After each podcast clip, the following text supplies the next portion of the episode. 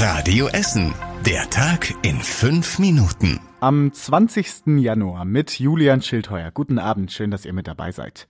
In Essen ist am zweiten Tag in Folge eine Bombe gefunden worden. Sie liegt dieses Mal in Vogelheim, westlich der Gladbecker Straße auf dem Gelände der ehemaligen Zeche Emil Emscher. Dort baut die RAG gerade um, um ein Gewerbegebiet und Wohnungen zu bauen. Dabei ist die Bombe gefunden worden. Im inneren Kreis müssen allerdings nur 31 Menschen aus ihren Wohnungen geholt werden, denn rund um die Bombe ist fast nur unbebautes Gebiet. Das größte Problem wird allerdings die angrenzende Autobahn 42.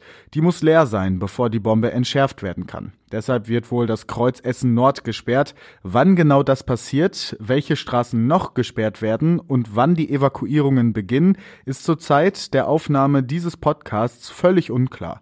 Ihr erfahrt aber alle Details und den aktuellen Stand der Dinge in unserem Live-Ticker auf radioessen.de. An vielen Grundschulen bei uns in Essen gibt es weiter Chaos bei den Corona-Tests. Immer wieder müssen ganze Klassen zu Hause bleiben, weil die Ergebnisse noch nicht da sind. Es kostet immens viel Zeit und Kraft, so sagt es die Schulleiterin der Großen Bruchschule in Altenessen.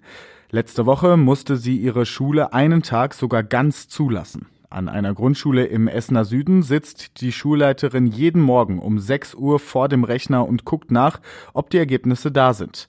Das Verfahren ist nicht durchdacht, sagt sie. Die meisten Schulleiter haben Verständnis dafür, dass die Labore nicht hinterherkommen. Sie wünschen sich aber, dass NRW-Schulministerin Gebauer klar sagt, dass es Probleme gibt. Probleme gibt es auch bei den Quarantäneregeln von Arbeitnehmern hier bei uns in Essen. Sie und viele Arbeitgeber sind immer noch ziemlich verwirrt. Wer positiv auf das Coronavirus getestet wird, muss sich selbst Quarantäne verordnen. Normalerweise zehn Tage, es geht aber auch kürzer. Wer keine Symptome hat, kann sich nach sieben Tagen freitesten und wieder zur Arbeit gehen. Viele Betriebe wollen dann einen negativen PCR-Test sehen, es reicht aber auch ein Schnelltest. Wer in Quarantäne muss, braucht übrigens keinen Krankenschein vorzulegen.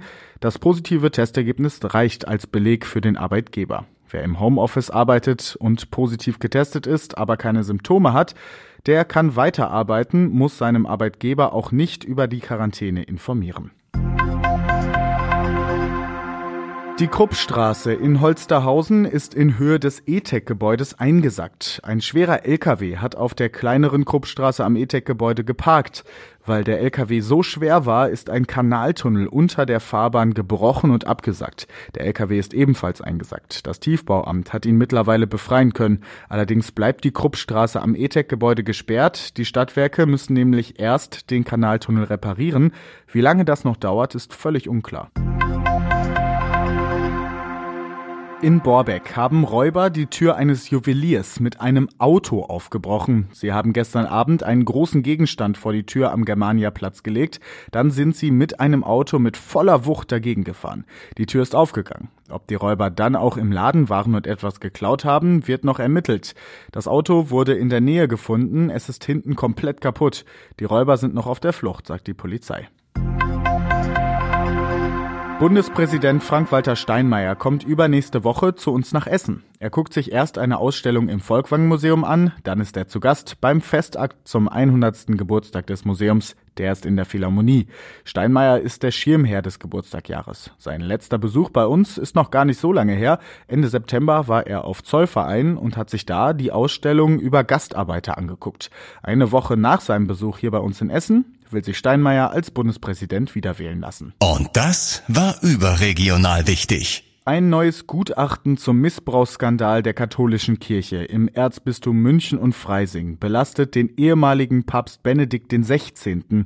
Als damaliger Kardinal Ratzinger habe er in vier Fällen nichts gegen beschuldigte Geistliche unternommen, heißt es. Und zum Schluss der Blick aufs Wetter. In der Nacht ist es ziemlich wolkig und immer wieder fällt Regen oder Schneeregen. Es geht runter auf den Gefrierpunkt.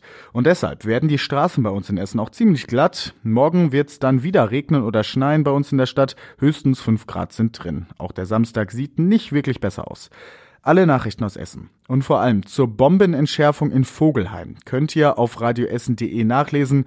Zur Bombenentschärfung haben wir natürlich wieder einen Live-Ticker für euch eingerichtet. Ich bin Julian Schildheuer und wünsche euch jetzt erstmal einen schönen Abend.